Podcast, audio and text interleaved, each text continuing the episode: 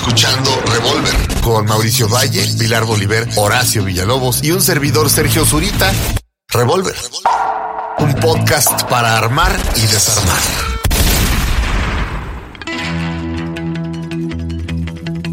¿Qué tal? Bienvenidos al último, al último episodio de Estación Revolver de esta primera temporada. Estamos en la mesa, bueno, un servidor, Horacio Villalobos, el creador de este podcast. ¿Cómo estás, Mauricio Valle? Muy bien, muchas gracias. El controvertido maestro Sergio Zurita, ¿cómo estás? Controvertido. Con- muy bien. Con- muy bien. Y la no menos polémica Pilar Bolívar. Muy bien, aquí terminando esta primera temporada, primavera-verano, y nos iremos a la otoño-invierno. Exactamente, muy bien, muy bien. Y los temas que vamos a desarrollar hoy son bullying, vamos a hablar también de pensamiento mágico y paternidad por decisión o no paternidad por decisión. ¿Ok? Este, ¿y quieren comenzar con qué, chicos? Pues como, eh, pues en el orden en el que lo dijiste, yo digo, ¿no? Sí, como, Que quieran, como les guste. Polémico bueno, todo. Pues eh, bullying, eh, bueno, hay varias definiciones. Una es acoso físico o psicológico al que se someten de forma continuada a un alumno sus compañeros. O también es un anglicismo que no forma parte del diccionario de la Real Academia de la Lengua Española, pero que cada vez se utiliza con mayor frecuencia y que tiene que ver justamente con el maltrato físico, verbal o psicológico que se produce entre escolares de forma reiterada a lo largo del tiempo. En las oficinas se le conoce a esto mismo como mobbing. Este, Mauricio Valle, ¿qué opinión tienes al respecto?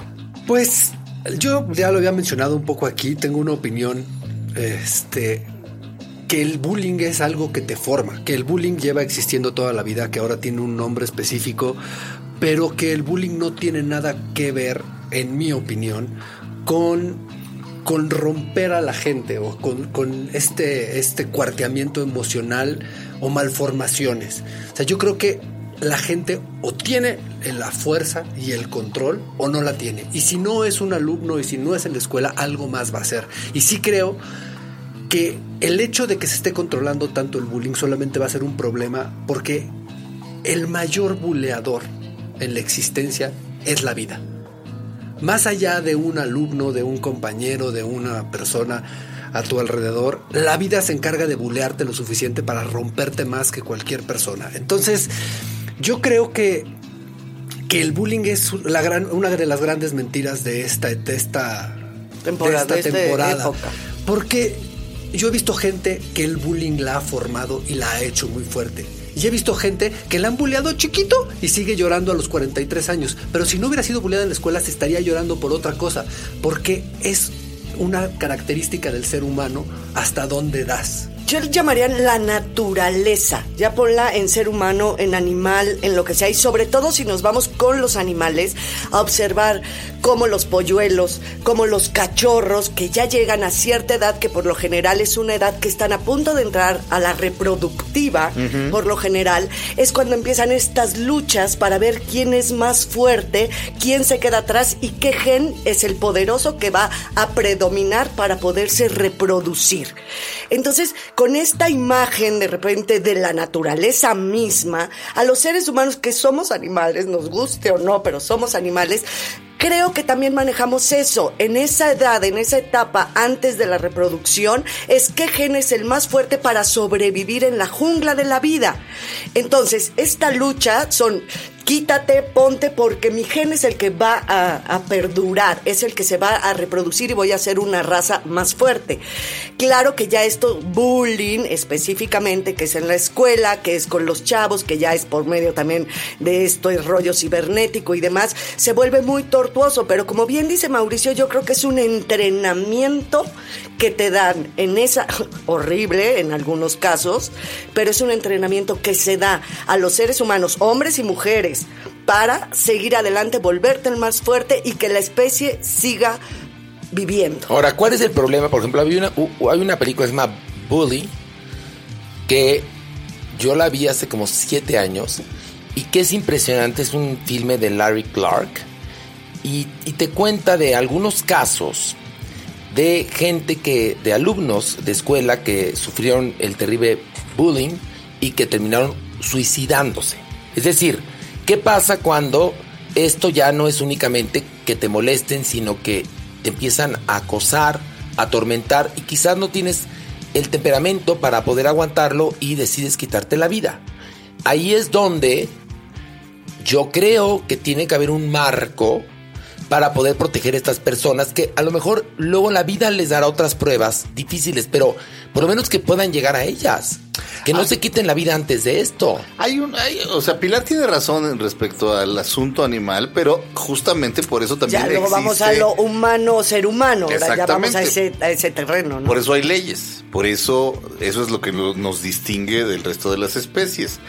Eh, de- o sea, creo que hay que proteger a los más débiles, este, hasta cierto punto. Pe- Pero, pero bueno, hay, o sea, una persona que nace con una discapacidad merece ser protegida por el Ah, resto de la sociedad. Totalmente. Este, se le, a alguien que no puede, que no puede caminar o que durante la vida sufre un accidente y no puede caminar, se le tienen que hacer este calles, eh, las calles tienen que estar planeadas para ellos, eh, o sea, todo eso, eh, todo eso es, todo eso es eh, necesario. Es conciencia y respeto. Sí. ¿no? Y hablas de Y- discapacidades extremas, ya. Ah, de- de- ¿No? ajá. Pero por ejemplo, Pero- En, en las escuelas que todos son aparentemente parejos, Ajá. ¿no? Es esta debilidad de carácter es la que lleva a estos enfrentamientos entre los poderosos y los débiles. Te voy, a- te voy a dar, me, me vienen a la mente como, como estampitas, estampas. Entonces, les voy a platicar estas estampas de bullying. Llego yo a Michoacán, soy distinto, so- soy delicado, me dan miedo los balones. O sea, o sea, todo el mundo juega a balonazos y a mí me da miedo que me, que me pegue un balón en la cara, porque arde. Este, En la cara no, en la cara no. En donde sea. Uso lentes de contacto. Estos cabrones en su vida había visto lentes de contacto, lo cual ya les parecía súper freak. Este, lo que estaba yo viendo en tercero de secundaria, ya, ya lo había visto todo en, en segundo de secundaria acá. Entonces, no, en segundo de primaria, primaria, primaria. En segundo de primaria acá. O sea, llegas avanzado. Llegó- eh, entonces lo sabían todo. Entonces era puta, este pendejo es un sabelo todo. Es, que es, es- es- es tremendamente blanco, porque todos son güeros de ranch, pero mi blanquez es una cosa muy particular. Este era, era yo perfecto para, para, para el bullying. Entonces padecí el bullying, pero por viaje, una tras otra, tras otra, tras otra, tras otra vez. Espantoso. Este, pe- pero recuerdo a alguien ah, se le ocurrió abrir una tienda, eh, eh, abrir, una, abrir un negocio en el que había videojuegos, chispas se les llamaba. Pues videojuegos muy elementales, pero le echabas una monedita y jugabas. Y este, y había un niño muy chiquito. No, muy chiquito, tres no, pero cinco y un poco lento, seis y un poco lento que este, yo quería usar esa máquina y él, no sé si no sabía que había que echarle una moneda o simplemente le hacía ilusión estar apretando los botones cuando los botones no estaban haciendo nada porque no tenía una moneda. Crédito. ¿eh? Recuerdo que llegué, lo agarré del hombro, lo aventé y le dije, hazte burra, que era exactamente como me decían a mí. Burra le decían a todo mundo. o sea, no, no, no, yo no era, ese no era mi apodo. Todo el Sí, mundo, hazte sí. burra, hazte pinche vaca.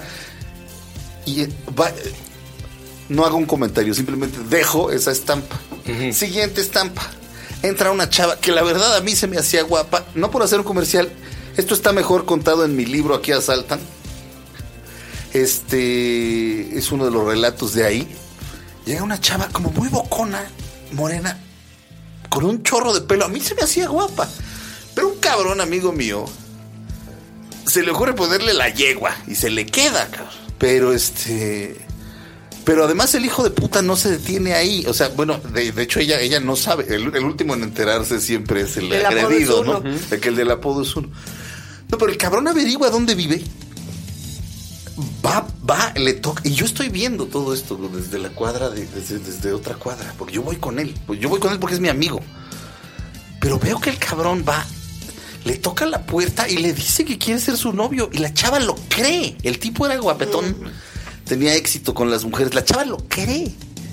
Y este cabrón regresa cagado de la risa y me dice, se lo creyó. Y al día siguiente llega ella muy ilusionada. Yo ya no sé si en mi mente estoy pensando que le llevó algo. Pero ella, él, él le dice, ja, ja, ¿a poco te la creíste? Ja, ja, eres una culera. Esa clase de cosas, puta madre, este. Pero o te rompen para siempre o te, o sea, esta mujer, yo espero que, yo espero que haya florecido como el pato. No era nada fea. Yo espero que ahora sea sexy y fantástica, y- pero no volvió a la escuela, ¿eh? A ver, recientemente una amiga mía tenía a su hija en un colegio de gente rica en las lomas. Ajá. La niña, una niña muy bonita, muy, este, además talentosa para artes y todo esto. Y como rechazó a un niño de la clase, el niño comenzó a decir que la hija de mi amiga era lesbiana. Y entonces, como era ella nueva, porque venía llegando de vivir en otro lado, y el niño llevaba toda la vida en el colegio, puso en contra, junto con la exnovia de él, del mismo salón, a toda la clase en, en contra de ella. Y ya no era el bullying en la escuela, sino era por redes sociales, por Instagram, eh, y le tomaban video y encima le ponían eh, frases hirientes y los circulaban entre ellos, a tal grado que mi amiga tuvo que irse a vivir a otro país con su hija. Ay, cabrón. Ella habló con los padres, habló con eh, eh, los de la escuela, los padres ricos de este niño, con poder, dijeron pues que iban a hablar con su hijo, por supuesto, y que le iban a explicar, ¿no? Pero que pues él tenía el carácter así, ¿no? Y que estaba despechado y que había que comprender y, y la escuela lo, lo apoyó a este niño y mi amiga tuvo que irse a otro país. Es decir, entonces, si la vida te va a bulear, tendrás que aprender a defenderte. Y a mí cuando me bulearon, evidentemente, lo que hice fue, yo, eh, a mis seis años, mi hermano me dijo, pégales, y les pegué. Y Ajá. se acabó el bullying, ¿eh? Y cada vez que alguien me decía algo, yo le daba un fregadazo. Y entonces me hice respetar a golpes. ¿Eh? Y los hermanos maristas, que eran quienes este, manejaban la escuela, no hacían nada al respecto. Es decir, se peleaban, te separaban y ya, pero nunca se habló del bullying. Por supuesto, no existía ni siquiera el término. Eh, entendían, este, pues que la educación tenía que ser así, que había uno que defenderse, porque no creo que hayan entendido de la psicología de María Montessori, ni mucho menos. Entonces, yo aprendí a defenderme cuando me bulleaban a golpes. Sí. Y así me hice respetar y se me formó el carácter. Pero yo no sufrí una situación como la de la hija de mi amiga, que francamente me parece terrible.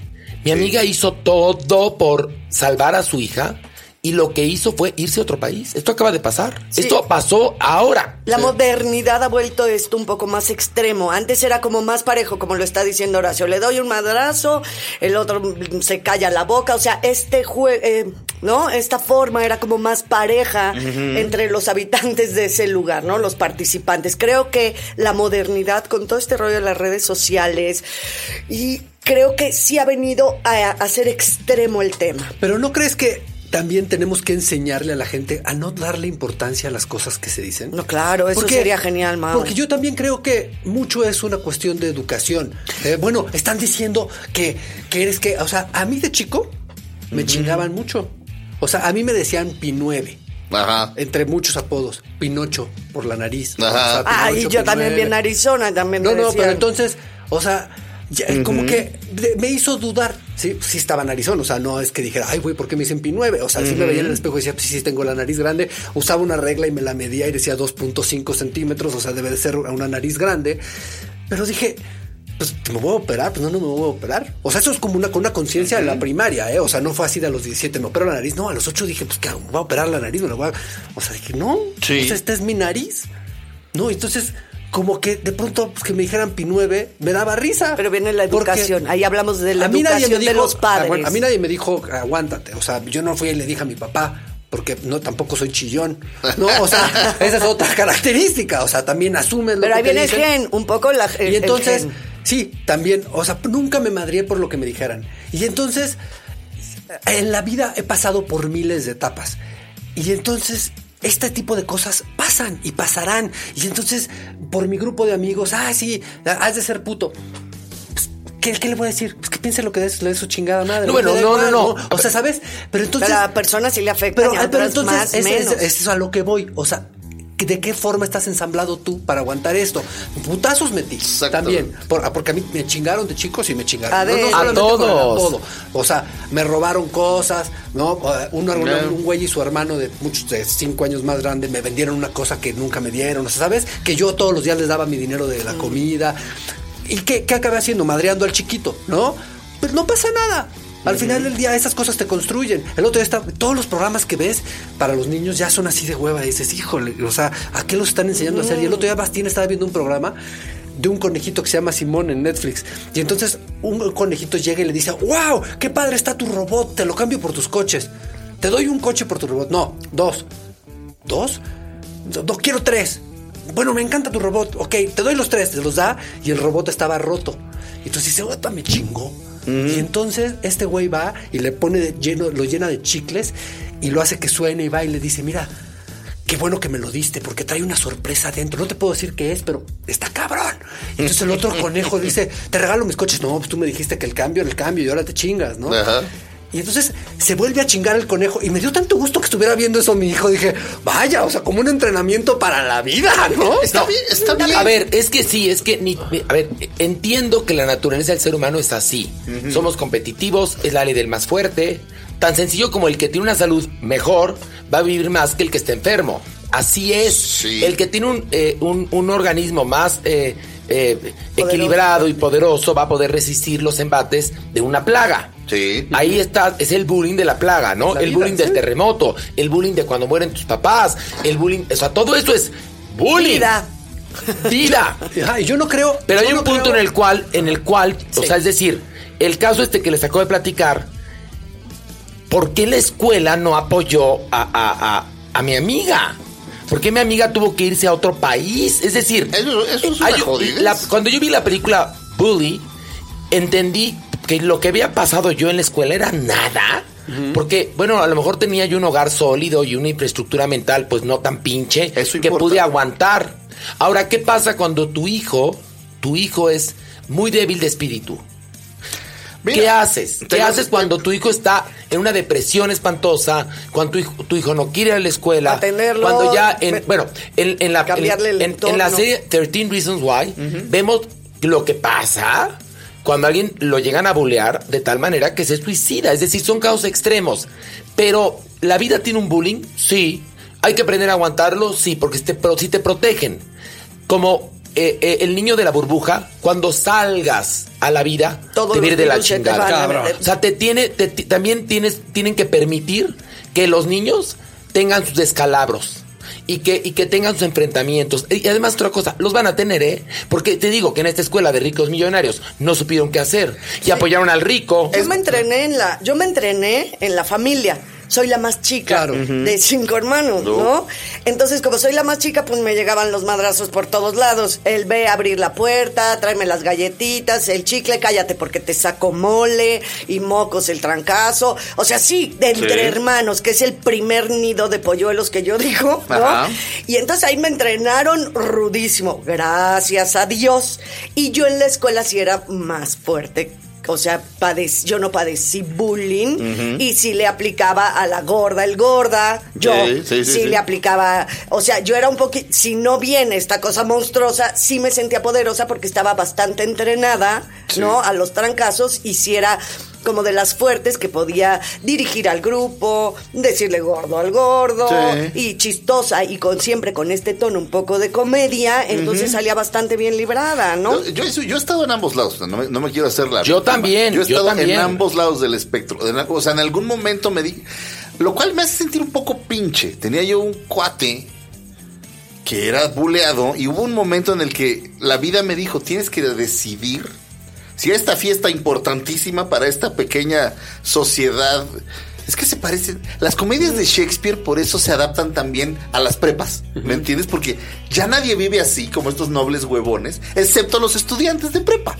Entonces, este, para ir al prom, que es, es- equivale, equivale a un baile de máscaras de, de nobles. Sí, la graduación, hubo- había una fiesta importantísima y yo tuve que. se me presentó la oportunidad. Te vas con estos populares que ahora te están aceptando porque de alguna manera te ganaste un lugar porque eres bueno en teatro y por etcétera, por otras cosas, o te quedas con tu cuate. Me fui con los populares. O sea, ay, de, de- de- de pronto me acuerdo y digo, puta madre, soy una mierda. pero es pero- inmadurez, es inmadurez. A ver, también pienso una Sí, cosa. claro, o sea, para muchos, voy a azotar el para, vida, para pero- muchos el bulear Ajá. es la salvación para no ser buleados. Ah, Ah, bueno, claro, es, que, es claro. que- es que todo bully viene de que se lo madrien. Otra estampa. Voy yo caminando hacia el Colegio Madrid. Va un pinche señor. Que yo, yo, yo, yo, yo fantaseara con darle una patada en el culo. Nunca me atreví, pero iba yo en secundaria. Yo le voy a dar una patada en el culo a este pendejo. ¿Y por qué? Porque tenía un niño, un chiquito, Ok, de primaria. sí. Yo, ya yo, yo lo veía chiquito ya. Iba yo en secundaria. Y le decía, no, pues, o sea, recuerdo esto. La próxima vez que te vuelvan a madrear, te voy a madrear yo. Y le dio, Ah, un, sí. y le dio un zape. Ah. Entonces, así de puta madre. Corte a este niño agarrándose a putazos a no sé quién. Años después los tuvieron que separar. Gran pelea. Pero sí, el bullying no lo es por generación espontánea. Viene de tu casa, ¿eh? sí, pero ahora, yo os pregunto. Todos vieron Carrie, ¿no? Sí, Carrie con Sissy Spacek. sí, claro. Eso, pues, eso, eso puede evitarse, ¿no? Yo digo, yo digo, ¿no? O sea, en las escuelas es, o sea, se necesita ser pendejo como maestro para no, de- para no darte ¿Quién cuenta es quién quién? es el bully. ¿Quién es quién? ¿Quién es el buleado? Sí, Y pero- no habría que hacer algo. A Sí, ver, es pero- un tema de, de- sí es un tema de educación, Ajá. sin duda alguna, y es exactamente como siempre se menciona aquí, es dónde juegues en el tablero y dónde te pongas. O sea, también si tú no sabes a dónde perteneces y te estás tratando de poner en otro lugar, pues sí te va a pasar eso, ¿sabes? Yo no creo en la igualdad, no existe. no existe. Creo en la Claro. justicia, Ajá. pero no en la igualdad. Entonces, para mí esa es la clave de todo. O sea, creo que en México, a diferencia de en muchos países del mundo, la gente todavía no entiende a dónde pertenece. Tú ves a la gente tratando de pertenecer a un lugar a donde no va, tratando de entrar al lugar a donde no tendría que entrar. O sea, es Qué como. padre análisis en, en- otros, en, otros, en otros países tú ves que la gente tiene muy claro a dónde, a dó- de dónde es. Y no la hace de pedo y es feliz con eso. Pe- Pero, eh, si yo traduzco, si yo agarro estas ¿Es muy palabras. clasista? No, pero si yo agarro estas palabras. Y, eh, si yo agarro estas palabras y las pongo en Estados Unidos y yo digo, mira, el Mauricio está diciendo que los negros con los negros y los blancos con los blancos. Yo sé que no es. No. Yo sé que, o sea, yo sé quién eres. No, pero hay, hay Sé crossovers. que no eres así. Es que, pero, pero, me dio un poco de miedo. No, o sea, porque no tiene. Yo me tengo que juntar con los pendejos. No, porque no tiene que ver con las razas ni Yo con de los primaria. colores. ¿Con qué tiene que ver? ¿Con la- el Con pensamiento? tus aptitudes físicas y con tu pensamiento. O sea, la única sí aristocracia es el pensamiento. Afroamericanos que encajan perfecto en, en otras culturas Ah, no, y hay muchos ya. blancos que encajan con los chicanos. Pero tiene que ver con el intelecto y con tu capacidad de relacionarte. Y si Sí. tú eres un white trash, pues quédate ahí. ¿No? Si- A ver, a ver, no, pero, ¿por, es qué que, habrías a ver, que ace- ¿por qué habrías de aceptar quedarte ahí si de pronto dices, puta, yo puedo Ah, no, si quieres aquí"? salir y yo quiero ser, pues, pero eso hay como una necesidad de transformarte, ¿no? Ah, sí. pero ¿qué mejor. tiene que ver eso con el bullying? Te platico una cosa, el bullying sucede en escuelas de, digamos, clases... eh, No tiene que ver con clases sociales, es a lo no, que voy. no, no te- por ejemplo, en, digamos, para decirlo de alguna manera, gente de escasos recursos y ocurre en, en- en- en también al mismo tiempo en las escuelas de los ricos millonarios. Pero en los ricos millonarios hay débiles, hay fuertes. No, por supuesto, sí. pero por ejemplo, eh, un maestro que intenta detener eh, la violencia en contra de un compañero en una escuela popular no tiene un apoyo porque es una escuela quizás oficial, que no tienen infraestructura, que evidentemente no están bien reguladas, que hay maestros que no van, O que ni hay siquiera tienen la vio- capacidad de verlo, que hay padres Horacio. violentos que pueden agredir al maestro si es que el maestro intenta hablar con ellos. Es decir, está por un lado. Y por otro lado, en las escuelas de los ricos, verídico. Hay escuelas donde, pues se los digo, los padres son muy poderosos y donan mucho dinero y tienen eh, poder y entonces la escuela se achica. Y entonces hay Y padres ahí y si el hijo dinero, es- que no tienen dinero. Yo, uy, aquí hasta, hasta mi familia cae. En, eh, en- bueno, en nuestro país, yo tengo una familia que no tiene dinero para nada. Pero él, él viene de una familia bastante importante en otro, en otro país. Y entonces, este tipo es tan hecho con que sus hijos vayan a la escuela a donde él fue, que es una escuela de 10 mil dólares, a 10 mil libras al mes y tienes que dar donativos. Ellos, para que me entiendan, no tienen para nada, o sea, la renta es un problema, pero Entonces, él dice, los van a bullear en quiero esa que escuela". mis hijos estén ahí, mis hijos van a estar ahí, no, nadie va a decir nada, yo voy a ver cómo lo resuelvo. Y ahí van los hijos. niños, ¿Y a dónde van los niños? niños, mano. Ahí están Al puestos. matadero, claro. Como lo- matadero. con- Porque los becados. por- Acuérdate cómo les iba a los becados en la escuela. Por- porque estos niños, al momento de vamos a las vacaciones, mi papá no tiene y entonces Claro. los van a bullear. Ahora, también hay casos de niños que no tienen sus padres las posibilidades de mandarlos a, a la escuela más cara de Inglaterra, pero quizás el niño es un genio.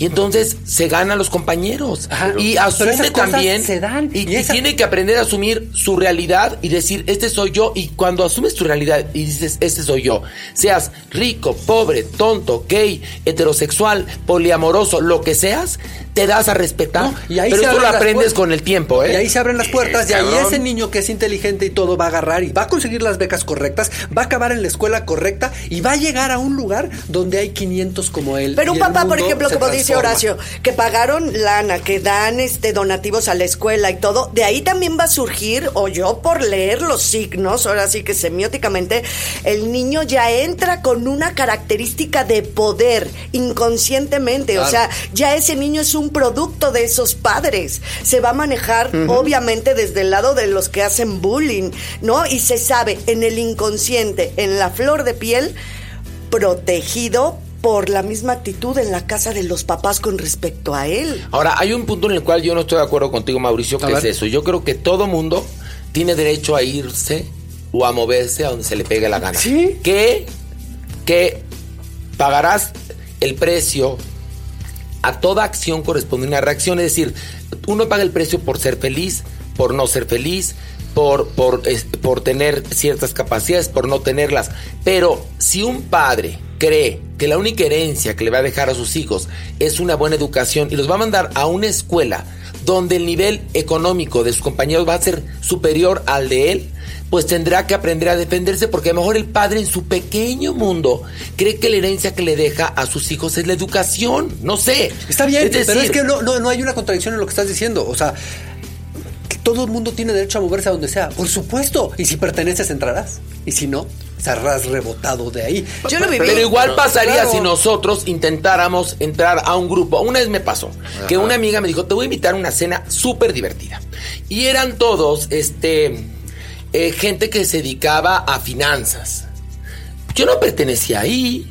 Es decir, todos hablaban de, de- de- de- de- de bonos, de la bolsa, de números, y yo me sentía fuera de lugar y estuve fuera de lugar. Y me acabé yendo. Yo no pertenecía ahí. Claro. Pero es muy distinto de adulto ir a una fiesta a de niño que tu papá diga, no, no, no, como nosotros tenemos esta condición, tú no puedes ir acá. No, ve, ve lo que hay, entiéndelo. No te sientas mal si no encajas ahí, porque no tienes que encajar en todos lados. Pero- si te, si te si se burlan de ti porque traes esto, entiende que no es importante lo que ellos piensen, Ah, es ahí importante está, lo que tú eso sí, pienses. eso me suena más Pues es que es eso, pero, es pero- lo mismo. Pero, pero a ver, Venga. lo que decía Pilar, hijo, es que el tema es bastante más complejo de lo que, de lo Sí, que nos imaginábamos. Mucho más complejo. Mira, un niño becado. Uf. Un niño becado, las opciones son dos. Su colonia jodida, en la que todos a 10 años, 10 10 años después van a acabar chemos. Entonces su opción es ser chemo o, como es muy inteligente y logró que lo becaran, llegar a una mejor escuela. Entonces, en la escuela lo bulean y su colonia está de la verga, ¿me entiendes? Este, no, eh, el niño está en una situación francamente compleja y si lo hacen tronar en la escuela, si, lo, si, lo, si, si- si los bullies de la escuela lo convencen de que él pertenece al barrio, Que es el la sociedad está podrida. ¿Me entiendes? Acuérdate de la película La Duda. La sociedad está de la verga. Hay una película que se llama La Duda, basada en una obra de El teatro. niño tiene que poder, o sea, un niño tendría que poder salir de ahí. Perdón, ajá. Te cuento. eh, y les cuento a nuestros, este. Eh, O de escuchas. a nuestros Podescuchas. Podescuchas. Hay una película que se llama La Duda, que es una obra de teatro que se llevó al cine con Meryl Streep y Viola Davis. Y trata sobre un cura, que es Philip Seymour Hoffman, que presuntamente abusa de los niños. Y hay un niño afroamericano en esta escuela católica que es el que ha sido abusado. Y hay una parte en la que la monja que está investigando todo esto, que es Meryl Streep, Sí.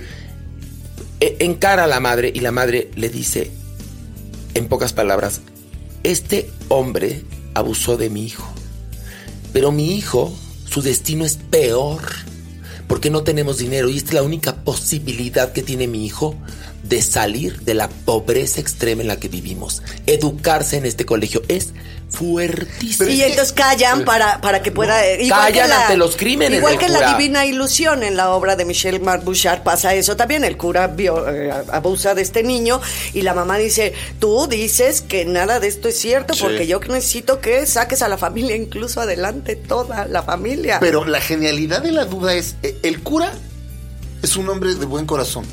sí, Eh, yo, vi, yo, vi la, yo, vi la, yo vi la obra de teatro cuando, se cuando ganó el Pulitzer y la vi en Broadway. El cura sale, acaban de matar a Kennedy y se echa un sermón que dices, güey, ya quisiera yo o sea, si hubiera curas así voy a la iglesia, chingo a mi madre, me cae. Y es un tipazo. Y esta pinche monja cree que ella sabe distinguir entre el bien y el mal. Tiene la puta soberbia de decir, eso está bien, eso está mal.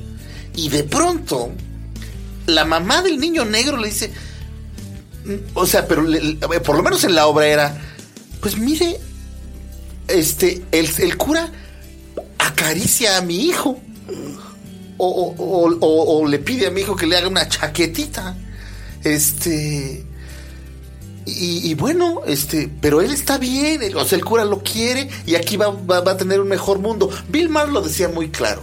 Dice, güey, a mí me agarraron unos, unos bullies, el gran Bill Maher de HBO.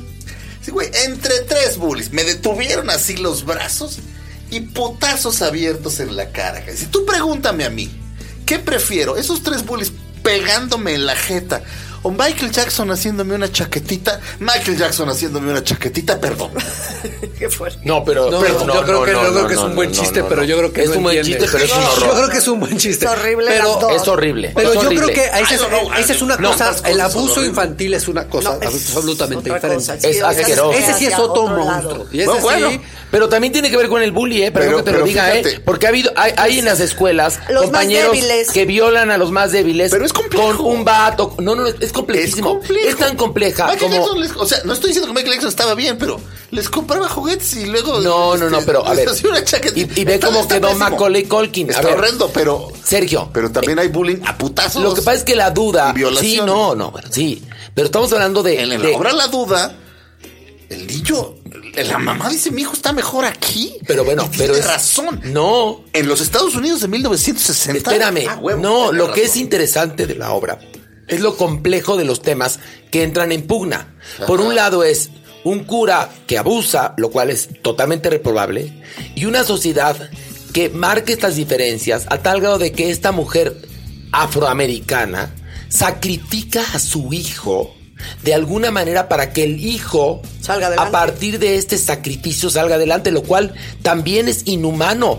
Eh, Por eso la obra es tan interesante, porque son una Eso, serie de la- conceptos que no se pueden resolver Yo tan recuerdo- fácilmente como el blanco-negro. Yo recuerdo justo a la monja, última escena, última línea, quebrándose y dice, oh, I have such doubts. Así.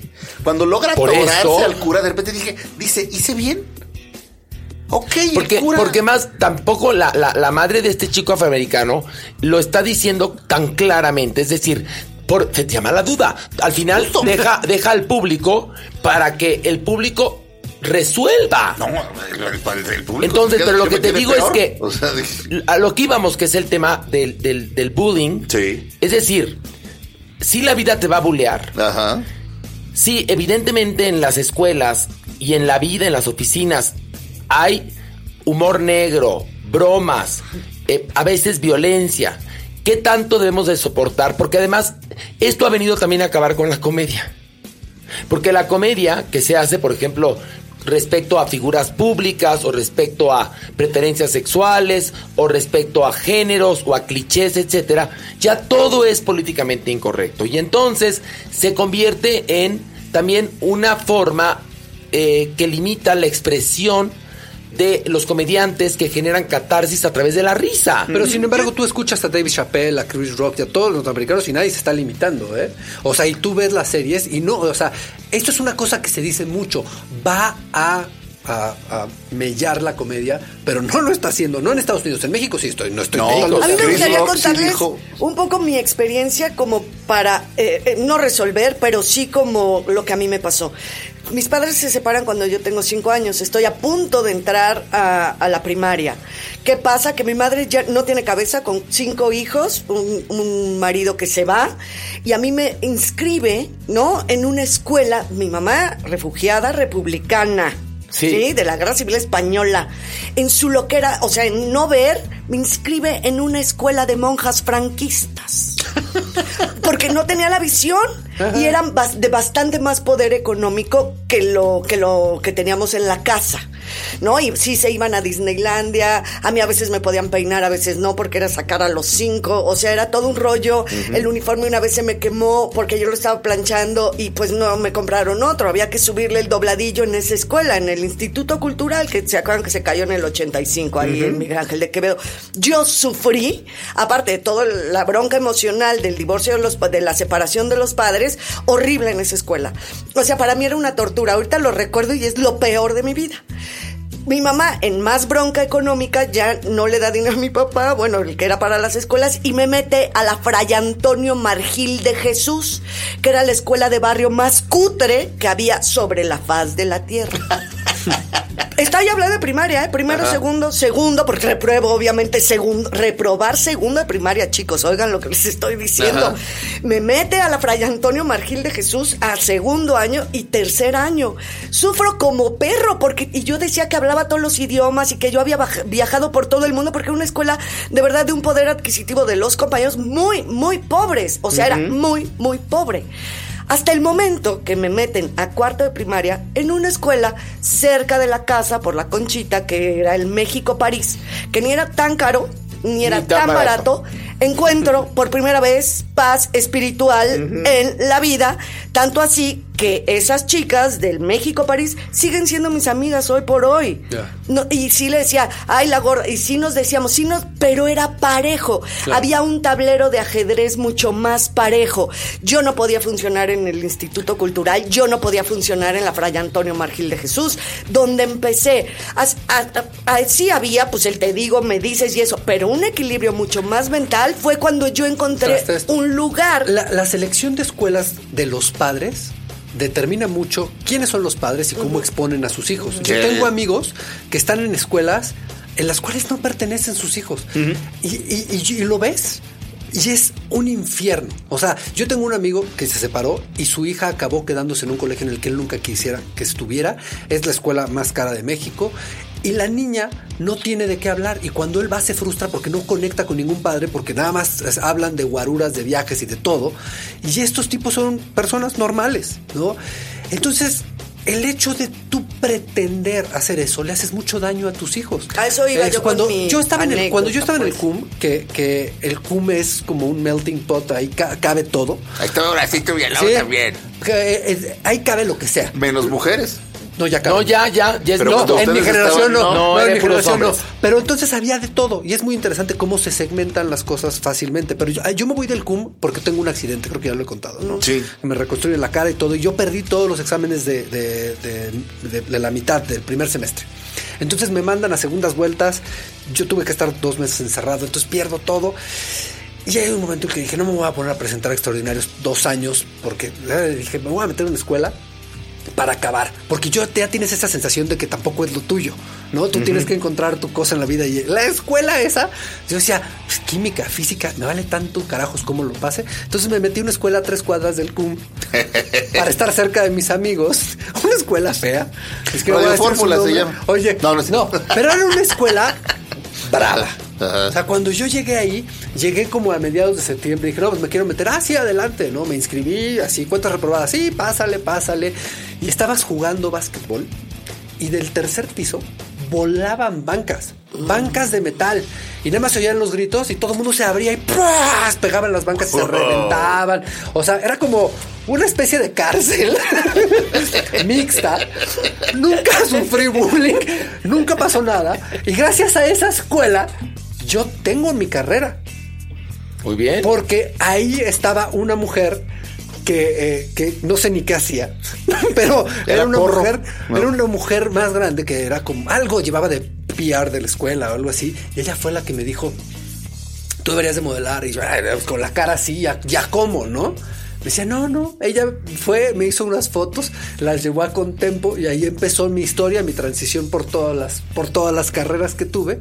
Pero esa escuela donde salían bancazos, sangre, la gente llegaba y se iba a la hora que fuera, ahí fue donde pasaron las Ahora, cosas. yo les doy una recomendación a los padres. Yo sé que es muy difícil porque si tienes cuatro hijos, no vas a ir a dejar a tu hijo, a cada uno de tus hijos, a cuatro escuelas, una que sea ad hoc a su personalidad.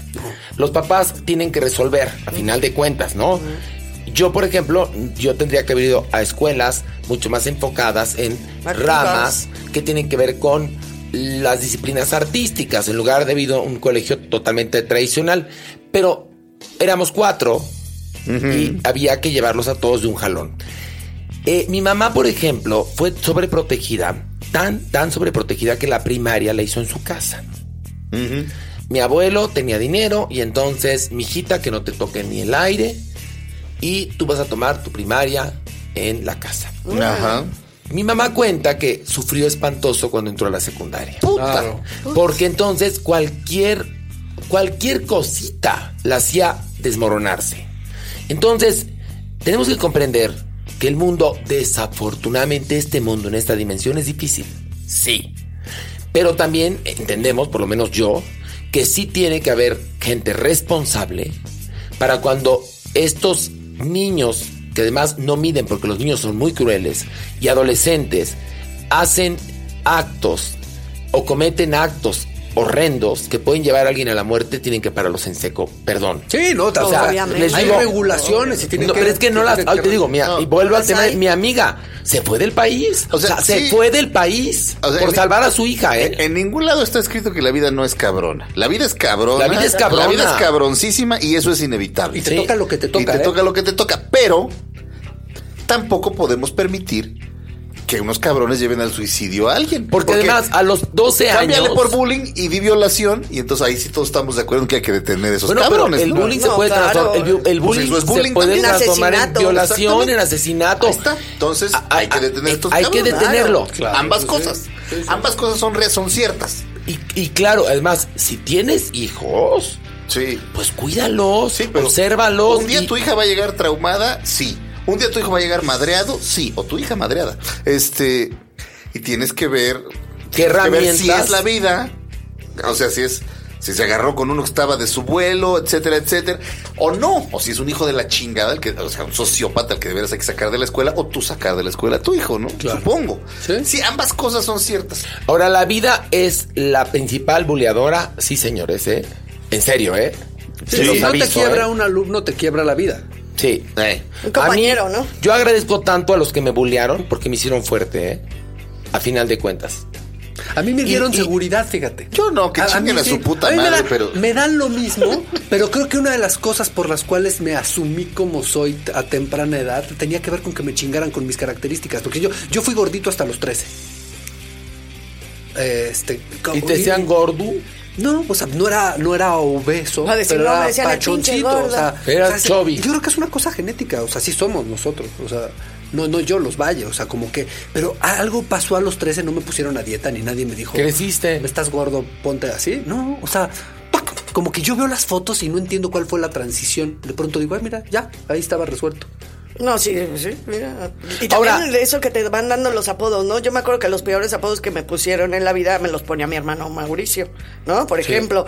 Entonces, pues ya toda la escuela era francamente, pues paradisiaca, era bastante más. Ahora cool. les, les platico una cosa.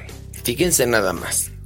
Esto es realmente filosofía pura, pero todos somos susceptibles, todos somos susceptibles, perdón, a ser segregados, humillados, buleados, todos. ¿Ah, Todos. sí? Así seas la reencarnación de Brad Pitt en Troya. Si estás en un colegio, a lo mejor en, no sé, en San Quintín de los Altos, donde todos tienen otras características, por ser rubio y barbado te van a bullear. Entonces, ¿tenemos que aprender a defendernos? Sí. Y más vale una pinta que 20 descoloridas. Y más vale no dejarte a dejarte. Entonces, seamos fuertes, tenemos que ser fuertes. Claro. Y, y fuertes con herramientas. Si te ponen lo- en un lugar donde puedes tener las herramientas más apropiadas para combatir, creo que es más sano que cuando los padres pretenciosamente te meten en algún lugar donde va a ser mucho más difícil para ti.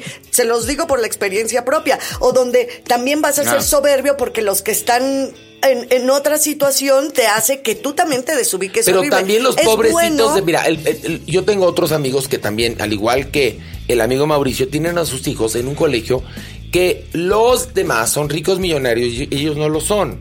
Y entonces, ellos lo que creen es que están invirtiendo en que sus hijos salgan muy bien preparados y, Y se bien puedan ir a conectados. y se- bien conectados. Pero Uy, esa esto, otra, ¿cómo les ¿eh? importa? No, bien, muy bien pero- conectados. Pero ahí está, mi- ahí está la explicación de lo que yo voy. Lo ponen ahí para que genere las redes necesarias Para soportarse en la vida, el, el chavito, ¿no? Porque sí es cierto, la escuela y lo que aprendes en la escuela se- es como jalarle al excusado nueve años, es una formación emocional. Pero los contactos son los que te pueden hacer la vida. Entonces, ahí es a donde va lo que yo voy. Tú puedes poner a tu hijo ahí. Si tú estás dispuesto a soportar todo lo que pasa económicamente, emocionalmente, en tu vida y ver lo que le pasa a tu hijo, adelante, ponlo. Si ese niño es capaz, se va a meter a esa red y va a chingar. Si no es capaz, lo van a tronar. Así es la vida. Ese es mi punto. No, Ahora, es la vida. también piensen esto. Piensen esto. Ustedes quieren, pregunto yo a los que aspiran a que sus hijos vayan a escuelas de ricos millonarios, que su hijo se convierta o en el bufón para poder pertenecer, o en el que va a golpear a nombre de los demás, El mandadero. o el mandadero, o para que a, la- a lo mejor eh, eh, triunfe, pero piense que sus, los valores o sus valores están en el tener. Es terrible, ¿eh? Es decir, Porque pues, ahí sí no podemos hacer nada. O sea, bueno, no, no, no es que podamos hacer algo por cambiar el mundo. Pero pues no pregunto, yo no no pregunto, porque además yo tengo amigos que les va muy bien y cuando me siento en las mesas de las comidas, hablar con ellos y oigo que hablan de dinero, a mí me parece, mi- mi- mi- perdón, pero mi- en mi familia me educaron de otra manera.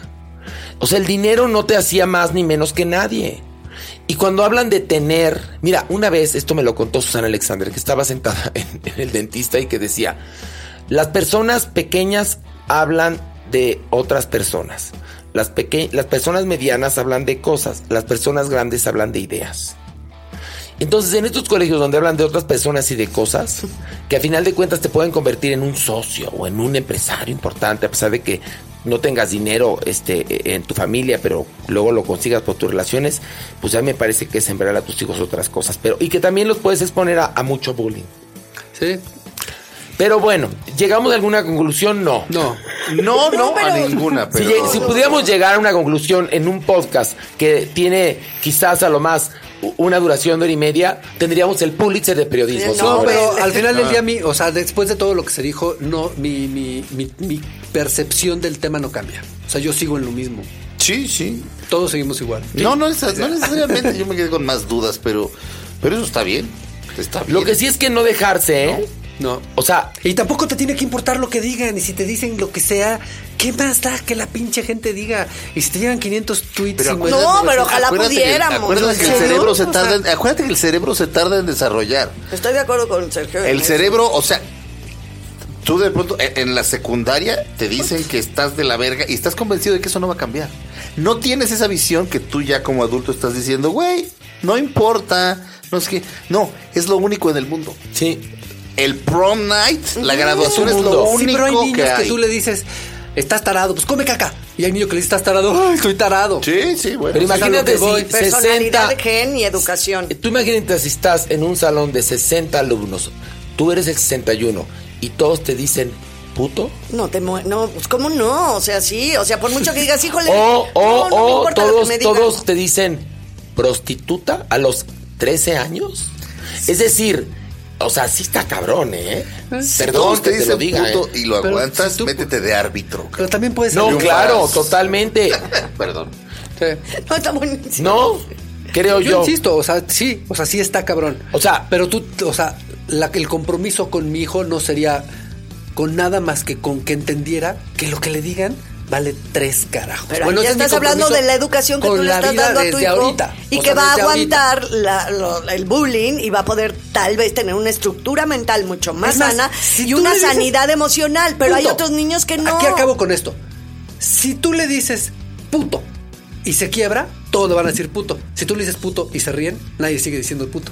No, Bueno, eso lo dice Humberto Eco en El nombre de la rosa, que el libro envenenado es el libro de la risa de Aristóteles, que dice que si tú te ríes del poder, el poder desaparece. Exacto. Pero explícaselo a alguien de nueve años. Pues creo que es donde es más fácil. Bueno, siempre y cuando, tres. siempre y, cuando el no papá pares. haya leído el nombre de la rosa, No, lo no, cual es no, bastante o sea, difícil. o lo intuya. No, O que lo es intuya. intuición. Yo creo que eso está en la naturaleza. Eso no Pero tiene que ver con tu educación con la como papá.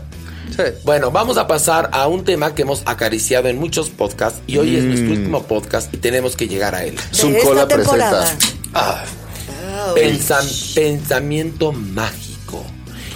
A ver, según Wikipedia, dice, el pensamiento mágico o conocimiento mágico consiste en una forma de pensar y razonar basada en supuestos informales, erróneos o no justificados y frecuentemente sobrenaturales que genera opiniones o ideas carentes de fundamentación empírica robusta. Básicamente consiste en atribuir un efecto a un suceso determinado sin existir una relación de causa-efecto comprobable entre ellos. Esto es, por ejemplo, lo que sucede con la superstición y diversas creencias populares. Este, nosotros hemos hablado en varias ocasiones que los mexicanos utilizamos mucho, practicamos mucho el pensamiento mágico. Por otro lado, también hay gente que ha salvado su vida gracias al pensamiento mágico. Y ahí tenemos a nuestra adorada escritora John Didion con el año de pensamiento mágico que gracias al pensamiento mágico logró superar dos pérdidas espeluznantes en muy poco tiempo. Yo no sé si el pensamiento mágico era la cura o era el síntoma, ¿eh? O sea, la mujer pierde, este, pierde a su hija y al marido en, en un lapso como de 15 días. Este, una gran escritora. Este, y eh, literalmente se vuelve loca. O sea, ella le llama elegantemente el año del pensamiento mágico, pero es un rollo de voy manejando por Sunset Boulevard, pero si doy vuelta en la brea, estoy seguro de que mi marido no va a resucitar. En cambio, si me sigo hasta la Ciénaga Boulevard y ahí me doy la vuelta y paso por la farmacia por la que, que a él le gustaba, él sí va a resucitar. Eso es pensamiento mágico, por supuesto, pero estamos hablando de una, de una mujer que se demencia. Tal Eh, eh, cual, para tal todos cual. los que no la conozcan en Netflix pueden ver un documental bastante interesante que se llama Center Will Not Hold. Que, A Joan Didion, a Joan Didion. Ajá, exactamente, que, me, que el nombre del documental me parece glorioso. Pero- no, ella, pero, ella eh, este, pero el documental es por cierto, una de las pioneras del, del nuevo periodismo, Tom Wolfe acaba de morir. Ella también pertenece a esa. Pero lo que, pero también a pesar de lo que tú dices, lo que te enseña en ese libro es que si tú logras salirte a través de tu pensamiento, de tu tristeza, haciendo pendeja a tu mente, puedes al final lograr liberar el horrendo brete. Estoy El pensamiento chistoso. mágico tiene dos, dos grandes elementos como numénicos, ¿no? Que es el rito y el mito, que también tiene que ver con religarse con la religión. O sea, están muy juntos. Es a partir de un pensamiento que no es 100% de aquí, de la tierra, de, de- de físico, en este momento real, se va, va a suceder lo que yo quiero que suceda. Si no piso raya, me va a hablar este mi novio. Si este pongo una veladora a las 3 de la mañana bajo la luna, va a llegar el amor. Si cada vez que veo Capicúa y rezo un Padre Nuestro, no, porque se combinan, ¿no? Rezo un Padre Nuestro, mi mamá no se va a morir. O sea, ya eso es eso es como yo veo el pensamiento mágico. Lo decimos mucho en los mexicanos porque ahora sí que nuestra cultura ¿no? Tanto prehispánica como ya este mestizaje, cuando se fusionan, nos hace como cultura, como mexicanos, tener este pensamiento como una forma constante de vida para resolver los problemas. Yo así lo veo. un poco. Pero, pero es un poco... ay, perdón. No, pero Horacio, eh, puedes buscar la animismo, y la definición. A ver, este, mientras. No, que es un poco lo que, lo que dice Horacio, se, está muy ligado a- al, al bullying. Porque tienes dos formas de resolver las cosas. Una, asumirlas. Hay gente que inmediatamente dice, ok, se murió este, se murió este. La vida está de la chingada. Tengo dos opciones. seguir adelante o cortar aquí. Entonces yo decido luchar. Eric Clapton, Ajá. eh, en el documental de La vida en 12 barras, es una de las cosas más bellas y espectaculares y que me ha roto, más me ha roto en un documental. Cuando se muere su hijo, cómo decide hacer su vida un homenaje a su hijo. Y de ahí a que termine el documental yo no dejaba de llorar como perro. Pues sí. Pero ese es, ese es asumir. Y la otra es darle la vuelta y volverlo mágico. Yo nací en la cuna del pensamiento mágico. Yo nací, o sea, casi casi cuando yo nazco caían cartas de tarot en el hospital y, y había brujas alrededor de mí que me decían cuál iba a ser mi destino. Ajá. Yo nací Las en medio del tai se chi. llaman, se llaman Yo nací en medio de la magia y del poder. Yo llevaba con mis tías que me leían el futuro y que me veían el aura. O sea, yo crezco así. Sí, sí, sí. A ver, hay una Vuelve, cosa. vuelve a escuchar, vuelve a escuchar este podcast cuando, cuando ya este, lo subamos. Para que veas qué Escucha, te viste. no, escucha, saca- escucha, escucha, escucha exactamente lo que dijiste. Escríbelo y que empie- y que una de tus películas empiece con alguien diciendo eso porque Es estuvo chingón y lo dijiste de mal, lo dijiste padre. padrísimo. Y lo vi, o sea, eso se volvió. Se Sí. oyó chingón. Y lo vi, lo vi, o sea, vi la Dije, escena. no mames, qué chingón, cabrón. A ver, dos cosas. Animismo es creencia religiosa que atribuye a todos los seres, objetos y fenómenos de la naturaleza un alma o principio vital. Bueno, por otro lado, los mexicanos, que somos eh, básicamente bastante huevones, nos quedó verdaderamente como anillo al dedo el pensamiento mágico.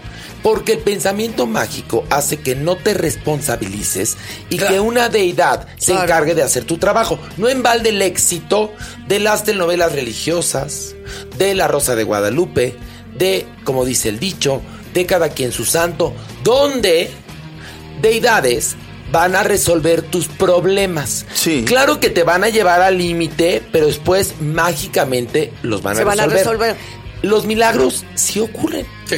pero son poquitititos y para poder llegar a ellos, para poder llegar a ellos hay que caminar un largo trecho. Pero por otro lado también hay autores eh, que además, aparte de, de ser este, investigadores y científicos, han hablado sobre el pensamiento mágico y su correcta aplicación. Sí. Uno de ellos ah, Viene desde las cavernas, o sea, del hombre de las cavernas es el primero que ejecuta el pensamiento Sí. mágico al dibujar en una caverna precisamente al mamut que lo- lo- le ponen las lanzas y demás y de esa manera es el animismo que venías hablando para poder lograr tener esa ese animal, la casa, ¿no? Sí, o sea, sí, haces toda una serie de conjuros en la vida para lograr que las cosas sucedan porque somos tan frágiles y no sabemos nuestro destino que necesitamos intentar hacer algo para que suceda lo que nosotros Ok, queremos. hay dos autores que yo puedo recomendar que he leído recientemente y que tienen que ver con, no sé si es pensamiento mágico o con el pensamiento direccionado de manera correcta para que sucedan las cosas. Y que además te lo demuestran científicamente como nuestro cuerpo, por ejemplo, eleva sus vibraciones cuando meditas, cuando estás tranquilo, cuando ríes y cuando estás sereno.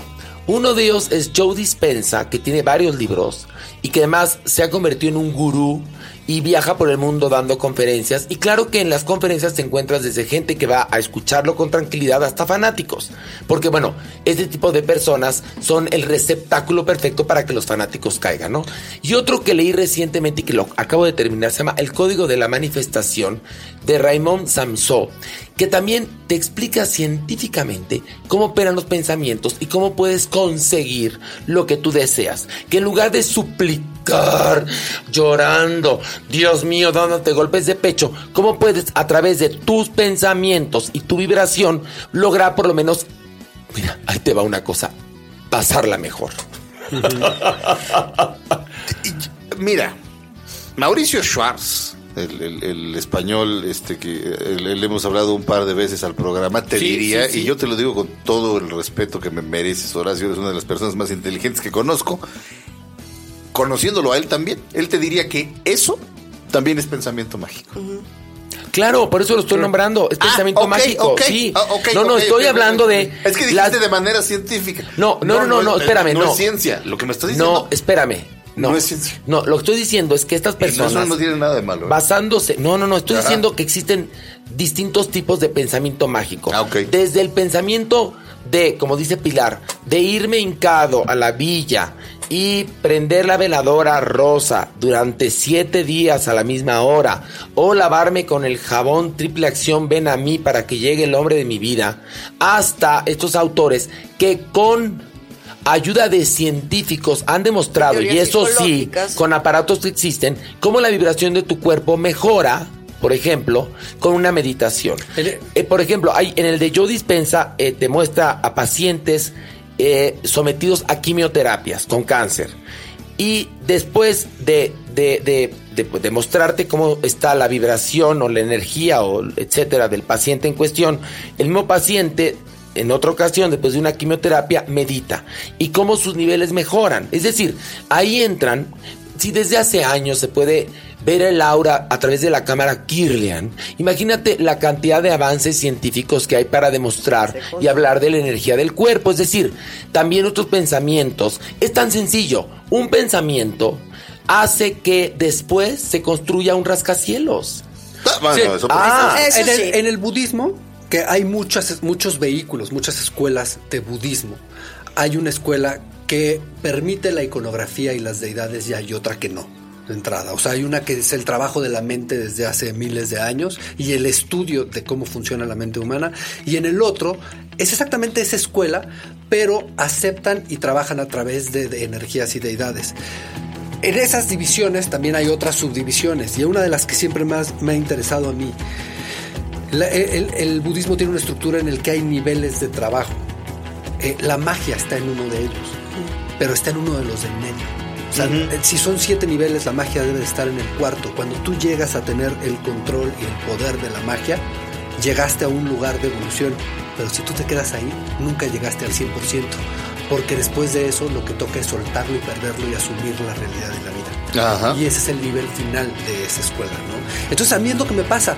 Yo nazco en medio de ese caos. Y de pronto, sí hubo un momento en el que la vida era terra- terrorífica para mí. O sea, era así, de, entonces, ¿qué? Me tengo que ir a hacer una limpia, me tengo que ir a, a leer las cartas. O sea, de- estoy hablando de niño, no te estoy hablando de a los 20. Ajá. Estoy hablando de la, de la secundaria y eso. Y en un momento dije, ¿qué pitos es esto? O sea, ¿por qué tengo que pensar que alguien me va a decir qué va a pasar? Que ta, ta, ta, ta? Es cuando aparece el budismo en mi vida y aparecen ciertos maestros muy importantes eh, para mí. Y mi vida cambia por completo. Entonces ahí dije, como a los 18, empiezo a practicar chikung y empiezo a, a- a- a trabajar con maestros budistas por los siguientes 12 años de mi vida. Y fue cuando dije, nunca más. Y se acabó y nunca volví a tocar ningún tema de eso. Es, para mí es acción, reacción. Lo que hago se manifiesta de alguna manera en el futuro de mi vida. Yo no, yo Hago soy, bien, yo soy hago- pensamiento hago bien, se mágico. Y la suerte. y Sí, la yo soy suerte. pensamiento mágico. yo creo que tú lo también. La suerte Es otra cosa. pero la sí. suerte es una, la, la suerte, y eso sí científicamente está cada vez más demostrado que es una variable determinante, es decir, Sí.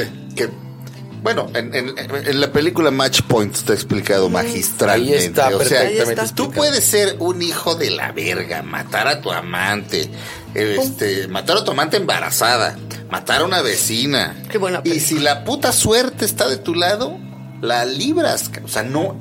la- es más, pero ahí estamos hablando de un mundo sin Dios. Y de un mundo eh, científicamente, es- además, el mundo no tiene Dios. Sin magia y sin Dios. no- el mundo no tiene magia, el mundo no tiene orden. Pero existe la, la suerte, la casualidad, existe. Y la suerte no tiene justicia. Y la suerte no Eso tiene es justicia. buenísimo. Sí. En, en Match Point, el cabrón mata a, to- a esta- a todas estas personas, Y le- hace putada y media. Y la suerte se dobla a su favor. Es- la, la suerte se dobla a su favor. Es, es, es, es Qué cabrón aterrador. es la vida. Es- Es, es es- es cabrón. glorioso, Es sí. cabroncísimo. pero- Yo vivo con- bajo el pensamiento mágico muy cañón también. ¿Tú? Sí. Tú mientes un poco, ¿eh? ¿Por qué? ¿Cómo? Porque me acusas de triunfalista a mí. No, no, pero, no, ah, pero es que no me dejaron acabar, chicos. Ah, Vivo, por un lado, o sea, con la complejidad que yo creo, de los seres que estamos aquí dentro de esta cabina, yo no te podría decir que soy 100% pensamiento científico, calculado, no, o 100% pensamiento mágico. Yo voy por la vida en el cotidiano todo el tiempo jugando con, con, con, las dos o tres zonas o cuatro, porque hay muchísimas zonas de pensamiento, ¿no? Y sí, yo muchas veces digo, si tal cosa, pa, pa, pa, pa, pa, va a suceder. Si, eh, por ejemplo, ¿no? Soy ritualista. Sí, pienso que ahora, bueno, tuve este evento de que mi madre se acaba de ir. Va, voy a, su casa donde estaba con las cenizas y me quedo sola con ella. Abro el closet, su closet y sale una mariposa blanca. O sea, Güey. No puede, o sea, si digo, no, pues claro, mañana Horacio, Mauricio, Sura y yo tenemos que hacer nuestro podcast porque, o sea, vivo bajo, es, pero cuando abro el closet y sale una paloma, una mariposa blanca en un lugar donde pues es imposible que salga una mariposa blanca, siento que es el alma de mi mamá, o sea, yo lo justo, obvio, no es, pero yo tengo mi pensamiento mágico y digo, y se me sale por la ventana, se los juro que pasó. Bueno, sí, se sí, me enchina sí, la piel como lo que me cuenta cuentas, a mí la vida, en diversos momentos difíciles que me ha puesto frente a la pared, gracias al pensamiento mágico, he podido salir avante. Ah, yo también. O sea, si no hubiera en mi cabeza esos orígenes oaxaqueños, mi mamá es oaxaqueña, toda la vida hubo rituales, igual que en, que en tu casa, eh, altar de muertos, este, bueno, mis tías leían las cartas, es decir, vengo de una familia totalmente, yo imagino cuando mi primera cuñada, un dinker holandesa, se topó con la familia Villalobos, habrá dicho, what? sí es otro mundo, bueno, este, el pensamiento mágico me ha ayudado, claro que a Dios rezando y con el mazo dando, claro, yo trabajo como una bestia, este, hago ejercicio como una bestia, soy, me paso de, de, de, riguroso, pero en ocasiones Pilar Oliver me ha acusado a mí de triunfalista. Y eso es tener pensamiento mágico, es decir, sí. bájate a la pinche culera realidad porque tus sueños no se van a llevar a cabo. Y se han llevado a cabo. Te lo he demostrado. Cuando pero, levantamos un corazón normal, yo cantaba Victoria y no teníamos un peso. Pero, y Pilar me dijo, es que eres demasiado triunfalista y dije, lo voy a conseguir. Al mismo lugar desde otra manera. Uh -huh. O sea, Horacio es así de, no, no importa lo que sea, no, lo está viendo bien, esto es una maravilla, esto está... Y de alguna manera yo nunca siento que todo está bien. Yo también, a mí me pasa eso. No, permi no me permite detenerme. No, claro. No, vamos tú a también, trabajar. a ver, tú también Pea, soy triunfalista. Sí. Sí, no, bueno, yo no creo que seas triunfalista, yo creo que es algo, o sea, deberíamos de encontrar una, de, una descripción tres rayitas arriba, ¿no? O sea, sí. Horacio le dice, no, güey, se cayó esto, no, está maravilloso, es que tú no ves, Horacio ve todo perfecto. Y ¿no? por otro, y por otro lado eres muy bueno, negativo. No estamos ahorita analizándote Sí. mucho menos, Sí. pero por otro lado eres bien darqueto y te vas hasta abajo y entonces ya nada vale la pena y está de la chingada Pero, un pero en lo personal, no en lo laboral. En lo Creo que- personal. creo En lo que- laboral ajá, en lo eres personal es súper otra cosa, triunfalista. pero en lo laboral es, es una persona triunfalista. Y con ese Es- pensamiento a mí, mágico. la- la- yo casi de- ya no veo masterclasses porque, porque siento que todos dicen lo mismo. Siento que son muy repetitivas. Pero masterclasses de Masterclasses de todo. O sea, ir a una masterclass que va a hablar Herzog, que va a hablar Scorsese. Ah, ya, ya, ya, ya. Hablan de lo mismo. Pero el otro día, bueno, no el otro día, bueno, Guillermo del Toro empezó a dar masterclasses por todo México, por todo el mundo. Pues claro. Y hubo una, hubo muchas respuestas que me parecieron maravillosas y frescas, cosa que ya no me pasaba con ningún director. Y tengo una, está salvada en mi computadora, porque no solamente me hace reír, me hace sentir que esa es la descripción de la vida y del cine. Cuando dice que las películas son piedras de 500 kilos, que están destinadas a no suceder, y lo único que las hace suceder es la voluntad Ah, humana. Y ahí fue donde, o sea, eso es lo que yo creo. O sea, yo no creo en que, o sea, si te va bien y si te va mal, no determina nada de lo que sigue. Lo que determina es tus huevos para hacer que las cosas Ah, pasen. no, a ver, espérame. Y en la raya me muero porque mi proyecto suceda. Pero, o sea, Pero no hay creo en la cosas no mágicas creo en la el camino. suerte. Yo creo en la no, suerte yo- y en la magia del es que yo camino. creo que Yo yo, sí lo las- creo. Yo creo que yo las cerré esas, pues, esa puerta en mi existencia. Pues ábrela. en el que no. Ábrete a la No, porque vida. me va muy bien así. O sea, yo Ah, digo, qué bueno. no me importa. O sea, a mí no me importa, yo no estoy esperando la magia, ni estoy esperando que me digan, ay, qué bien lo haces. No, me vale madres que me digas que lo hago bien. Prefiero que me digas que estoy haciendo mal para poderlo corregir.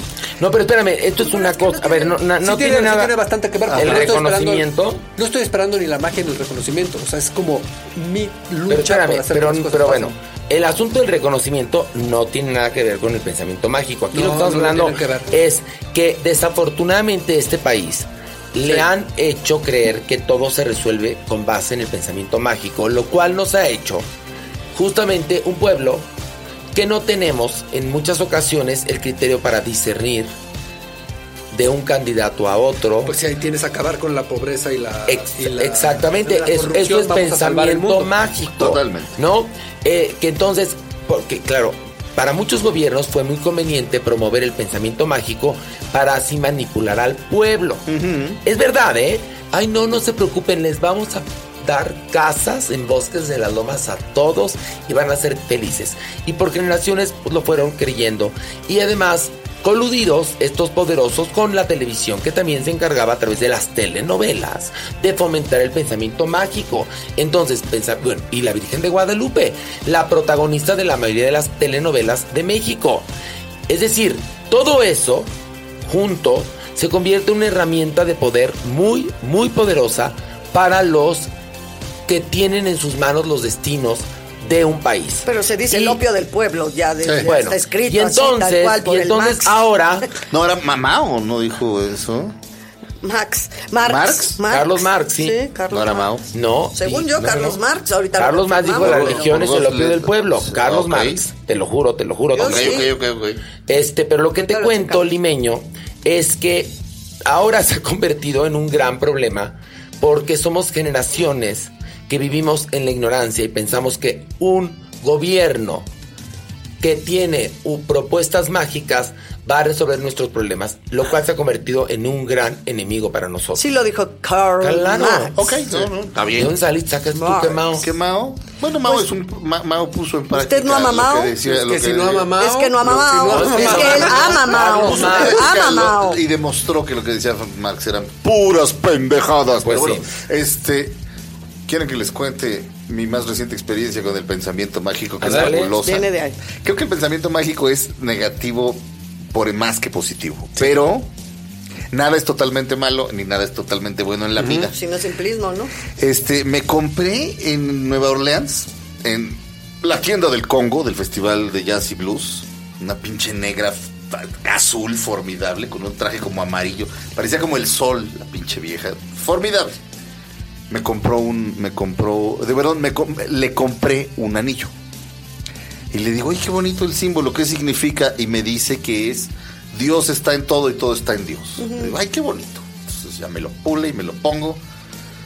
Y cuando ya me tenía que regresar a Atlanta, porque era Atlanta y de ahí me iba yo a Las Vegas, este, traía yo mi anillo y, se- y de repente una negra, ya estaban casi todo el mundo sentado y la negra entra al avión. Una, una negra flaquita como de unos 40 años. No sabe dónde poner su maleta, pero como si estuviera perdida y entonces ya una azafata le, le ayuda a meter la maleta en quién sabe dónde. Regresa, pero la veo que está temblando y está temblando. Y le digo, ¿le puedo ayudar en algo? Y me dice, es que me da mucho miedo volar. Es que me da mucho miedo volar. Y se sentó pasillo y ella. Y entonces me saco el anillo. Esto no lo pensé. O sea, si lo pienso, no lo hago. Me quito el anillo. Pero eso, eh, Nueva Orleans te hace eso.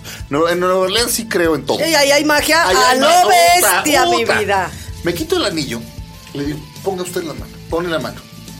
Le cierro la mano con mi mano. Y le digo, esto quiere decir que Dios está en todo y todo está en Dios.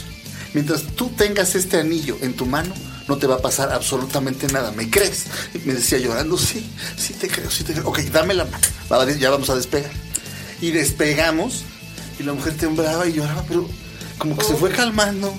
Y se fue calmando, y se fue calmando. Y cuando ya estábamos a 10 mil pies. Me la le- cogí. No, no. le dije. el- los, los aviones en un noventa y tantos por ciento de probabilidades se estrellan al despegar. Ahorita ya es muy difícil, pero necesito que te quedes con el anillo hasta que aterricemos. Cuando aterrizamos le volví a dar la mano y se fue. Y le sirvió, cabrón. Ahí está. ¿Estoy mintiendo? Por supuesto que estoy mintiendo. Pero la hice sentir bien. Pero Entonces, a es la chingada. ¿me pensamiento entiendes? Claro. No le hice ningún daño. Además, me no sorprende a ver de cobré. tu parte. Me encanta. Tú que me has dicho cosas Tú me has dicho cosas, Sergio Zurita, Sí. que me han hecho entender la magia de la vida. Sí, sí. se Es decir, yo estoy a favor de trabajar, de, de si quieres obtener cosas que nunca has tenido, haz cosas que nunca has realizado. Por Sí. supuesto, eso es técnica. Creo Claro. que hay métodos, hay técnicas, existe la educación, existen muchos factores que te ayudan a llegar a un punto. Sí. Pero hay un punto en el cual hiciste todo eso y lo demás no, no ocurre y, y ya tocaste todas las puertas y te tienes que esperar a que abran Sí. mágicamente. Yo sí creo en la magia. Tú me has dicho cosas. Oye, Horacio, yo creo que tú vas a este lugar por respuestas. Sí. Y hubo respuestas. Es decir, también, también me cuesta creer. Hablábamos hace un momento de lo terrible que puede ser la vida para los que sufren el bullying Sí. y lo duros que son los seres humanos y que esta vida es una jungla de donde triunfa el más fuerte. Pero me cuesta creer esta vida sin magia. Me cuesta creer que un ser querido muera y que la energía no se transforme en algo más y que te vuelvas a encontrar. Me cuesta creer que la gente no nos conocemos por una razón. Estoy de acuerdo. O sea, creo que, que yo creo que hay gente que yo he conocido porque había un destino en común. Es Ah, decir, yo tengo un lado místico, y- cabrón. eh, Creo en eso, creo que también hay gente que te las trae la vida como familiares porque a lo mejor tienes deudas que saldar. Sí. Tan terribles de, de- de- si es que existe el- la reencarnación de otras vidas. Sí. O sea, gente que son tus hermanos y no lo fueron. O sea, no lo fueron eh, de, de manera carnal, sino de otra manera. Y, y- y- y- y las cosas pasan, como dicen en Wicked, for a reason. Sí. ¿no? Entonces, ahí creo que sí puede eh, eh, de alguna manera entrar en juego el pensamiento mágico. No sé qué piensen ustedes. Y ya tenemos que despedir. No, pues es que ha estado este, ahora sí de que una esta sesión ha sido intensidad. una intensidad y por supuesto que yo vivo con esa disciplina, con ese trabajo constante, sabiendo en mi pensamiento científico, ¿no? Que puedo llegar a algún lugar. Pero mi vida está totalmente permeada de magia, por eso hago teatro, porque si no eres una persona que cree en la magia, ¿cómo puedes creer que puedes representar la vida en un espacio de 8 por 8? O sea, eh, claro que creo en la magia, creo que es un gran poder que tenemos, creo en la energía, pero creo que se puede llegar a desviar los pensamientos cuando se utiliza para dominar. Poder- Los poderosos lo hacen porque tienen pueblos incultos donde lo único que opera es el pensamiento. Y donde están encargados de que justamente no se eduquen para poderlos manipular con mayor facilidad a través del pensamiento mágico. Pero que a nosotros, en nuestra vida, y yo estoy seguro porque más los conozco, nos ha ocurrido magia. A mí me ha pasado, y a ti Mauricio, y a ti Sergio, y a ti Pilar, y ha habido momentos en nuestra vida mágicos que nos ha tocado a mí verlos. Como espectador, cuando te ha ocurrido la magia a ti, Sí, Sergio, o a sí, ti, sí. Mauricio, o a ti, ¿Qué Pilar, me ha pasado? eh? a ti te ha ocurrido magia. ¿Cuál, eh? Mis hijos, ¿o cuál? No, te voy a decir, por ejemplo, que. Y te lo digo con la confianza y el cariño. Entrar, entrar, sí. no, en- entrar a Farándula 40 cambió tu vida. Ajá. En un sentido, yo creo. Y fue, y te hablé yo por teléfono a ti sin conocerte. Ajá. O sea, no hiciste nada para entrar a ese programa. espérame, espérame. Bueno, O sea, bueno, lo hizo Eduardo Arroyuelo por mí. bueno, espérame. Pero creo que ese programa, y no sé, si- a, a lo mejor yo lo pienso y tú no, pero de alguna manera es un parteaguas en tu vida porque cambió por lo pronto. Mi- te llamé yo, es decir, yo te marqué a ti. O sea, no tuviste que hacer ningún esfuerzo. Pa- Te llegó solito y te cambió la percepción por lo pronto que tenías de la televisión. ¿No? No sé si te... No, la percepción de la televisión sigue siendo la misma, ¿no? No, no, pero no, no, tu experiencia Ah. respecto a la televisión. No, yo creo ¿No que no a la tele, a la vida, o a la, a la estancia, al estadio, ¿no? Como ser humano. Yo creo que todos los eventos que nos van sucediendo nos van transformando, nos Pues van sí, es que si cambiando. lo ves eso así. sí. Pero- no, o pero sea, espérame, es no, que pero- si lo lees así, pues sí, todo, o sea, todo, No, todo pero no crees, en no, crees, por ejemplo, que eh, eh, te han ocurrido momentos mágicos. El nacimiento de tus hijos, por ejemplo. Sí, no, que, o sea, sí, es que no le adjudico la magia. O sea, le adjudico la magia a, a que ese de todos los millones que pudieron haber sido mis hijos, Bueno, eso es sean una mis magia. hijos. Pero Ah, ¿qué han esa sí, ocurrido? Eso lo creo como magia. Lo otro es descubrir su personalidad, que me parece la cosa más cabrona que he vivido en la No, pero vida. hablamos de cosas que han ocurrido en la vida que te llegan, eh, digamos, de sorpresa y son Ah, agradabilísimas. no, a, a mí, por ejemplo, cuando No, sé no, que- yo por eso pienso Farándula 40 porque digo, tú llegaste también mágicamente a, a completar un trío que no se había formado. Es decir, llevábamos años haciendo el programa y no habíamos encontrado el tercer, el elemento. Y tú llegaste, no me, a mí no me costó trabajo encontrarte. Es decir, a la primera llamada que hice, Ya me había encontrado, pero no me saludaba. ahí eso dice que ya nos conocíamos y que yo no lo saludaba, pero bueno. Qué culero, ya me ¿no? lo reclamó. Es que grabábamos en el mismo foro, en Telehit. Bueno, Ya. este punto luego lo platicamos. Pero lo que es la verdad. segunda temporada les vamos a contar. La, la historia de Horacio y Mauricio. Pero lo que es cierto es que a mí no me costó trabajo, cuando normalmente te cuesta mucho trabajo encontrar a un actor. No, no me costó trabajo. Te cuesta trabajo encontrar, a mí toda la vida, encontrar un elenco, encontrar un actor. La primera llamada que hice, me dieron en la primera llamada Eduardo Arroyuelo el teléfono de Mauricio. Le hablé, me dijo, claro que sí, fue. Y quedó, o sea, entró y se sentó y ya se cuenta que era el que llevaba todo el tiempo, pero que ha ido al baño. Sí. Entonces ahí hubo magia. No, en verdad. No, ¿Sabes qué? Y Ah, después nos hemos convertido, ahora, hoy por hoy, somos amigos, los, los, los cuatro que estamos aquí. Hemos vivido situaciones difíciles juntos, nos hemos ayudado, hemos sido solidarios, hemos demostrado que, por lo menos en mi caso, y yo creo que también el de ustedes, que no necesitan decirme que me quieren porque me lo han demostrado. Y a mí la gente que me dice que me, me quiere me ha clavado un puñal en la espalda. Entonces, esto de amores son hechos y no razones, estoy totalmente de acuerdo. Pero creo Pero que a ti sí. te ha pasado ma- magia. Y, y otras cosas que no voy a ventilar aquí porque son de tu vida, que si quieres platicarlas tú las cuentas. Ah, tú. bueno, sí hay magia. Ahí sí. Ay, hay Ah, sí magia. hay magia. Vamos a ver. Pero mira, la Magia no se ha dado. Las cosas están pasando. Si eso pasa, creeré en la magia. Ok. En la temporada 2 les voy a decir, señores, creen en la magia. Ahora, va. como diría una señora que nos llevó un día a unas hamburguesas y nos dijo, niños, pidan lo que quieran sin aborazar. El pensamiento mágico, el pensamiento mágico, ¿te acuerdas? Amén. Bueno, fue en una hamburguesería llamada Tomboy, ¿se acuerdan? Bueno, claro. Bueno, entonces yo, yo les paso un tip. Crean en el pensamiento mágico, pero sin aborazar. Exacto. Pues sí. Crean por- en por ustedes supuesto. mismos. No sé, a mí dos libros me han salvado la vida rápidamente. Viaje a Ixtlán. Un chamán con y sus creencias cero científicas. Y El manantial. Una rusa atea. ¿Qué te puedo yo decir? Bueno, yo... O sea, yo- complementan. la, la segunda temporada les voy a contar mi experiencia con Viaje a Ixtlán. Ajá. En Real de 14 tengo una de las historias que puede ser interesante. Y esa puede ser mágica Porque, en- en porque ese tiene que ver con una persona que ya no está aquí y que es una de las historias que él más le gustaba contar en la vida. Bueno. pero, pero esa también. Yo, dos millones de anécdotas de magia. Un- No, no. Una enorme que se vivió en este lugar porque habemos dos personas. Fue encontrar al autor de un acto de Dios en esa función en Los Ángeles. En la puerta del Teatro Sol. O sea, eso no estaba.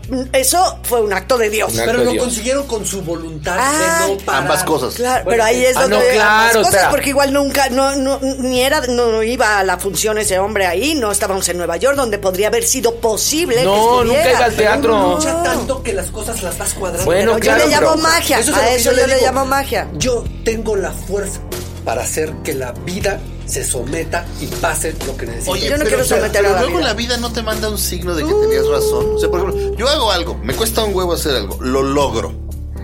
E inmediatamente la vida me manda una señal. Es decir, haz de cuenta, hago algo que me hace sentir chingón en teatro.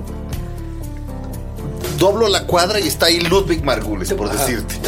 Así, y, y Ludwig Margules no tendría por qué estar. Digo, ahorita ya murió, si está ahí me cago. Te cagas, Pero Magia Era- blanca era- eres tú. Mira, Dios, o sea, la vida, Dios me está comprobando que hice bien. Yo así me la Pero vivo, mira, ¿eh? sí, yo así decir- me la paso. ¿Por qué no lo acepto? Eso sí es una cosa que yo te digo, no la acepto, no la quiero ver y no la voy a volver a ver. Ok. Porque es decir, yo ahorita estoy convencido y ahora sí ya estoy en un punto en el que digo, yo lucho por lo que quiero, trabajo por lo que quiero, hago que eso suceda y empujaré hasta que esas cosas pasen. Ajá. Si yo veo después de eso un, una, una- un arco iris que la vida me dice, lo lograste, le estoy dando fuerza a la vida. Y yo digo, te chingas vida, te vas al carajo porque yo no quiero ver eso, porque no me vas a mandar ni señales buenas ni malas. Tú te chingas y haces lo que yo quiero que pase. Ese es, eso es para mí mi pensamiento. Yo mágico. todo lo contrario. Lo que es la vida. Yo creo que la vida te va a enseñar grandes cosas. Mira, te voy Sí, a me está platicar. enseñando. A mí, Me la vida me mandó una obra de teatro llamada Un acto de Dios. El mismo día, lo he platicado aquí, tres personas me hablaron de esa obra, entre ellos el maestro Sergio, el controvertido maestro Sergio Zurita, que está aquí enfrente. Yo me lancé a Nueva York a buscar la oportunidad. Batallé mucho. Es más, fuimos tú y yo juntos a Nueva York a pelear por los derechos, Pilar y yo fuimos a Los Ángeles. Y la obra de lo que habla es la mezcla entre dos cosas. Exacto. El pensamiento mágico y el pensamiento científico. Sí. Es de lo que habla esta obra. Entonces, como le decía a uno de los actores de la obra, que se quejaba de una oportunidad que le había sido negada, le dije, apela a la obra, a lo que dice la obra. No voy a spoilerear porque regreso el 19 de octubre, regresamos al Teatro Royal Pedregal con esta obra, entonces no voy a spoil- spoilerear el final. Pero le dije, a ver, está haciendo una obra que habla de esto. Y entonces se le entendió. Pero bueno, este, tenemos que despedirnos. Qué genial, Sí. qué genial podcast el día de hoy. No sé si les haya gustado o no, pero para Bueno, a nosotros mí, a fue un mí, fue el hacerlo. último. Fue el último. No, de la temporada, De la temporada. primavera, verano. Sí, queremos agradecer a Dixo Ajá. por su amabilidad, a Fede que durante estos 17 podcasts estuvo Ha escuchado, ha escuchado sin pacientemente, querer escuchar. Como, como Silvia Derbez en Mamá Campanita, a, a sus mijitos, o sea, nosotros, decir puras pendejadas durante 17 programas. Fede, gracias. Gracias, Fede. Gracias a todo mundo aquí. Este, bueno, pues nos despedimos, pero a ver, Mauricio, nuestras redes Pues, sociales. no, nos por favor. dejen, no nos dejen de seguir en nuestras redes sociales. Tenemos nuestro canal de YouTube que síganos porque Mario Lafontaine nos prometió hacer unas animaciones que mientras estemos fuera de temporada las estaremos subiendo. El canal de YouTube es Estación Revolver, eh, nuestro Facebook Estación Revolver, nuestro Instagram Estación Revolver, nuestro Twitter arroba es Revolver. Y mis generales son eh, Instagram arroba mtvalle, Twitter arroba mt-valle. Y si no creen en magia, ¿cómo explican que la verga de sangre se pare sin hilos? Se sostenga ahí sin hilos. Eso sí es muy impresionante, ¿eh? Impresionante. Eso sí es muy impresionante. Arroba ese ya. Es mi, twi- mi Twitter, Pilar Bolívar J, mi Instagram, Pilar Bolívar, y besos a todos mis seguidores y a la gente que me quiere. Gracias. Bueno, un, pla- un placer eh, terminar esta primera temporada de Estación Revolver. Yo doy mis generales. Twitter, arroba Horacitu, Facebook, Horacio Villalobos Oficial, Instagram, Horacitu, un bajo oficial. Y decimos a la, a la de tres, todos adiós. Una, dos, tres.